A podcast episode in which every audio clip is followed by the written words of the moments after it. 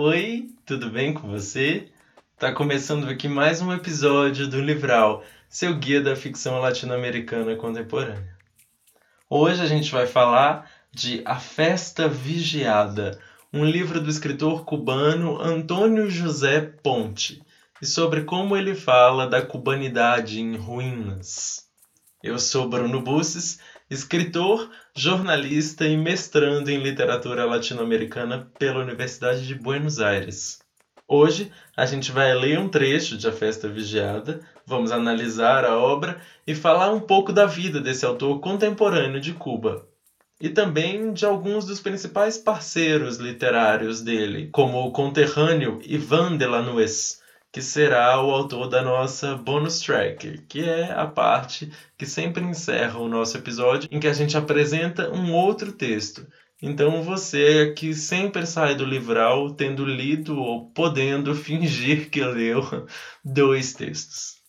Bora lá para mais esse episódio, o oitavo da nossa primeira temporada. Você está ouvindo o Livral, seu guia da ficção latino-americana contemporânea.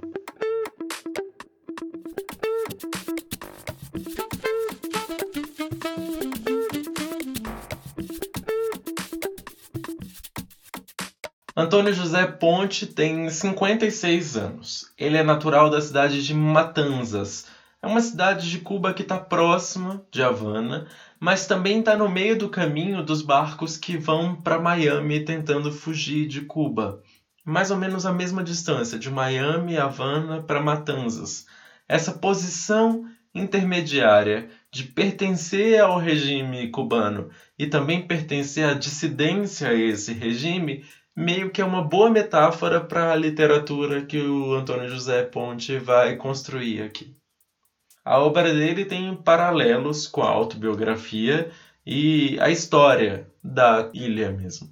Ele retoma a própria vida para tentar meio que traçar paralelos com a história de Cuba e como essa sociedade que está quase à beira de um ataque de nervos, como diria Pedro Almodóvar, consegue se manter ali equilibrada mesmo estando em ruínas. É um livro que ao mesmo tempo fala de uma posição de pertencimento e de rechaço à ideia do regime cubano e a essa posição de país socialista, de único país socialista de fato na América que Cuba teve ao longo da história. Sobre como essa posição ao mesmo tempo especial e prejudicial moldou a identidade dele e a identidade de todos os cubanos que foram da geração de 1990 de escritores. Ele e o Ivan Delanois, que a gente vai falar daqui a pouco, são escritores de uma geração que nasceu depois da Revolução Cubana. Eles foram criados dentro do regime socialista. E eles têm uma posição muito privilegiada para falar sobre esse regime, já que eles não viveram as primeiras lutas mas eles ainda falam da revolução como muito presente, porque a revolução é tratada como se fosse o presente em Cuba, como se o país estivesse meio que parado no tempo. O Antônio José da Ponte vai falar disso muito melhor do que eu no trechinho que a gente vai ler daqui a pouco. A festa vigiada não tem tradução para o português, tá? Então o trecho que eu vou ler foi traduzido por mim.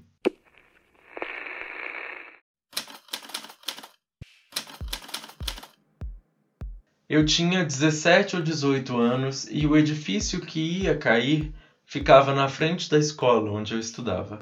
Cem anos antes, ele havia sido um hotel estrelado, o Passarre. Era chamado assim por contar com uma galeria aberta igual às que serviam de inspiração para Walter Benjamin criar o seu livro inacabado sobre Paris. Já naquela época, o prédio não funcionava mais como hotel nem nenhum comércio abria mais as portas no primeiro piso. Ele suportava o destino de tantos hotéis que haviam sido expropriados e parcelados entre muitas famílias. Desde o antigo hall já reinava o abandono, e os corredores que levavam aos quartos poderiam ser tomados também como lixeiras, já que o que antes era uma preocupação constante da gerência tinha virado terra de ninguém. Ainda assim, poucas semanas antes de ser derrubado, o Passarre parecia ter recebido um golpe de sorte. Visitados por uma comissão de arquitetos e engenheiros, os moradores fizeram correr a notícia de que seriam feitas as reformas das antigas galerias. O burburinho dessa notícia demorou a diminuir. Ninguém se sentia seguro em suas casas quando havia mostras de interesse estatal por um edifício, já que isso quase sempre resultava na expulsão dos moradores. Uma brigada de construtores fechou o antigo Passarre. Cartazes foram colocados em ambas fachadas do edifício, informando que aqueles homens tratavam de fazer uma restauração do hotel e que iam cumprir seu compromisso o mais brevemente possível. A conclusão dos trabalhos deveria coincidir com o aniversário do triunfo da Revolução. Saíram os primeiros caminhões dali. Não estavam carregados de material demolido, eram só as sujeiras que haviam sido acumuladas no térreo ao longo daqueles anos. Os vizinhos aproveitaram a chance para se desfazer também das tranqueiras que lhes sobravam e fizeram uma grande festa de atirar trecos e tranqueiras nos caminhões estacionados na rua. E só com grandes trabalhos de limpeza eles puderam começar a tirar os pedaços do prédio. A brigada pôs abaixo paredes divisórias e colunas, procurou abrir a maior quantidade de ar para um espaço que antes estava aprisionado. Por causa de um erro, essa brigada derrubou também um par de colunas equivocadas. Um dos caminhões levou consigo dali os pedaços da coluna. Durante horas, o Passarre resistiu ao desequilíbrio que haviam lhe causado. A vista pareceu continuar igual por uma noite e pela metade de uma manhã, até que a estrutura não pôde mais. Lançou um grito agudo e, com um jato de poeira ao céu, veio abaixo. O golpe de misericórdia pode ter sido uma porta batendo, ou alguém que fechou a geladeira logo depois de se servir um copo d'água. Os caminhões dos bombeiros rodearam a região imediatamente. Eu escolhi uma carreira universitária que pratiquei muito pouco, mas o desmoronamento do Hotel Passarre deve ter pesado na minha decisão de ser um ruinólogo, que é o que eu me considero. Esse trecho é uma evidência por si só né, do pertencimento de A Festa Vigiada ao tema da identidade nacional, Identidade Nacional é o tema da segunda parte dessa primeira temporada aqui do Livral. Nos primeiros cinco episódios a gente discutiu memória. E ao longo desses últimos episódios aqui, a gente vai falar sobre essa ideia de nacionalidade e como ela influencia a identidade de escritores de vários países. Hoje Cuba, mas ainda vai ter aí Venezuela, muito mais.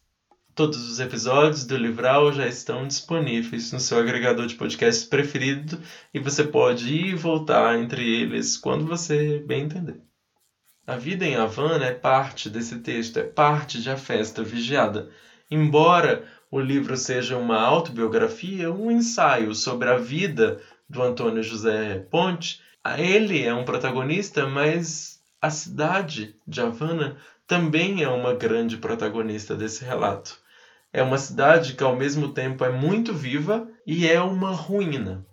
Um exemplo da vida em Havana que ele cita logo no início do texto é a poluição sonora. Ele descreve muito isso ao longo do texto, sobre como Havana é uma cidade barulhenta, em que está todo mundo toda hora escutando alguma música, como as fábricas têm sistemas de som que têm músicas altíssimas. Ele descreve no texto isso, essa ideia de que Havana é uma cidade muito viva, mas ao mesmo tempo uma cidade morta, uma cidade em que está tudo em ruínas. A cidade, para o Antônio José Ponte, está vivendo um processo de implosão.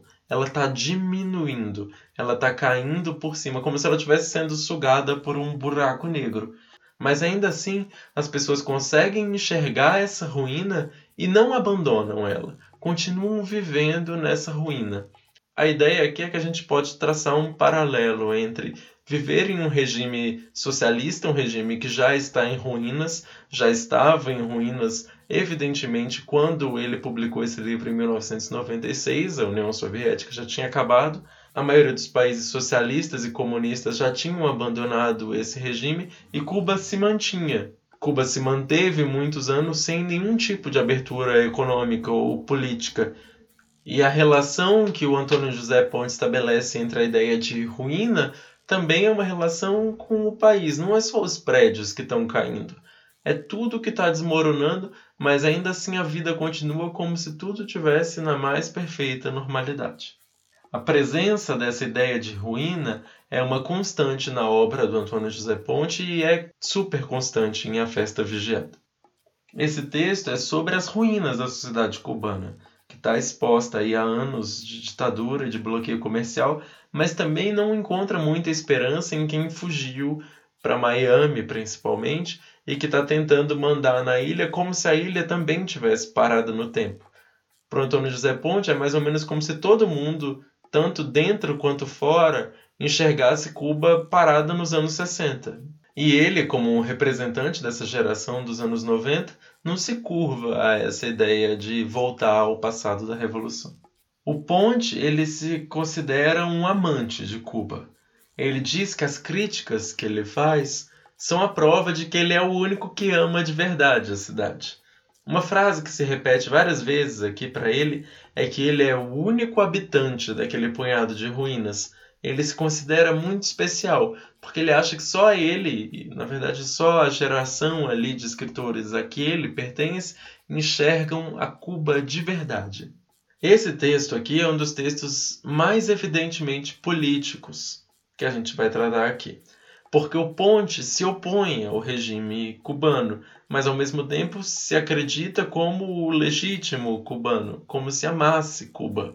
Então não dá para dizer que ele tem a posição de quem está em Miami. Ele só saiu de Havana quando a situação já estava insustentável para ele. Esse livro aqui foi lançado logo depois que ele saiu, na verdade.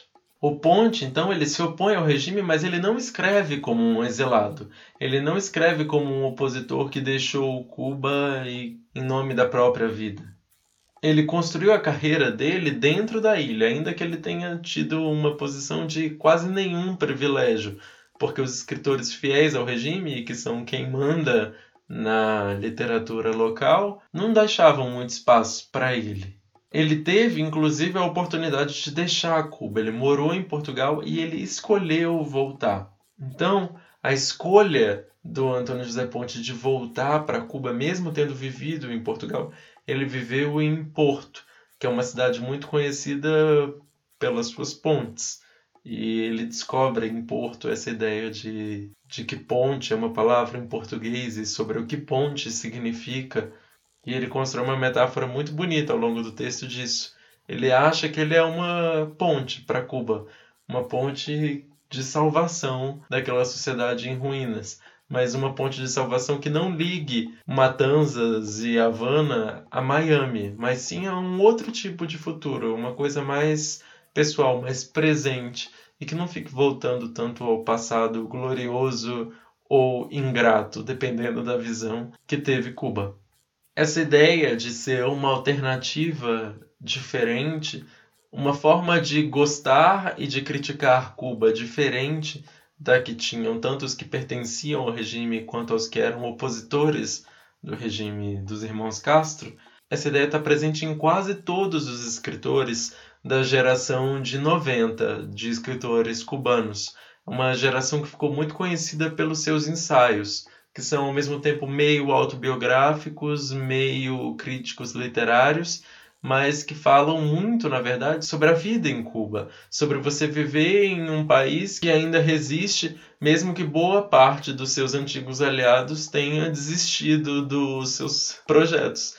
Então eles falam muito sobre ruínas, por exemplo, de estações espaciais soviéticas ou sei lá, centros de pesquisa e sobre como essas ruínas são metáforas de uma ligação muito forte que tem ao passado tanto quem está a favor do regime quanto quem está contra. A geração dos anos 90 de escritores de Cuba estava procurando uma resposta que não estava nem em Miami e nem em Havana. A resposta pode ser a resposta que propõe o escritor que vai ser o tema da nossa bonus track, que é o Ivan Delanoes. O Ivan Delanoes ele é mais ensaísta do que o Antônio José Ponte. Os livros dele são um pouco mais científicos, digamos assim. Então por isso eu não trouxe ele como o principal escritor do episódio, mas ele tem uma ideia muito interessante no livro A Balsa Perpétua. Essa geração de escritores, ela na verdade não é muito de metáfora não. A oposição deles ao regime socialista de Cuba é bem evidente, ela não tem meias palavras. Mas o Ivan Delanoes apresenta uma metáfora interessante para dizer como é o presente de Cuba. Segundo Delanoes, um grupo, que é o grupo de fiéis ao regime, está preso ao passado. Está preso ao passado da revolução. É como se eles ainda vivessem nos anos 60. O outro grupo, que é o grupo da oposição que quer tomar o poder em Cuba, partindo de Miami, esse grupo pensa no futuro, sempre no futuro. Ninguém está vivendo no presente. Então a identidade de Cuba ficou entre Havana e Miami. Então a identidade de Cuba está na balsa. É a balsa que atravessa de Havana para Miami ou de Miami para Havana. Por isso o livro dele se chama Balsa Perpétua. A balsa perpétua é estar tá navegando sempre entre essas duas ideias, o que eles querem não é o fim puramente do regime para a instalação de outros regimes bastante paternalistas, como propõem os opositores de Cuba. Eles querem um meio termo, um movimento entre uma coisa e outra. A balsa que carrega os exilados para fora da ilha, então, é a melhor metáfora dessa transição dessa ideia de encontrar um ponto no meio entre as duas reivindicações. As discussões que esses autores mais jovens de Cuba estão propondo aqui para a gente dariam tema, na verdade, para uma temporada inteira, até porque é um regime muito complexo e que tem suas histórias e desperta suas paixões aí para boa parte dos ouvintes. Então não dá para dizer que eles estão certos ou errados, é só o ponto de vista deles e que é muito importante para a gente discutir a literatura contemporânea na América Latina como um todo. Figuras como o Antônio José Ponte e o Ivan Delanoes, eles questionam a latinidade de forma geral. Cuba foi um símbolo dessa latinidade para gerações mais antigas de escritores, nos anos 60, 70.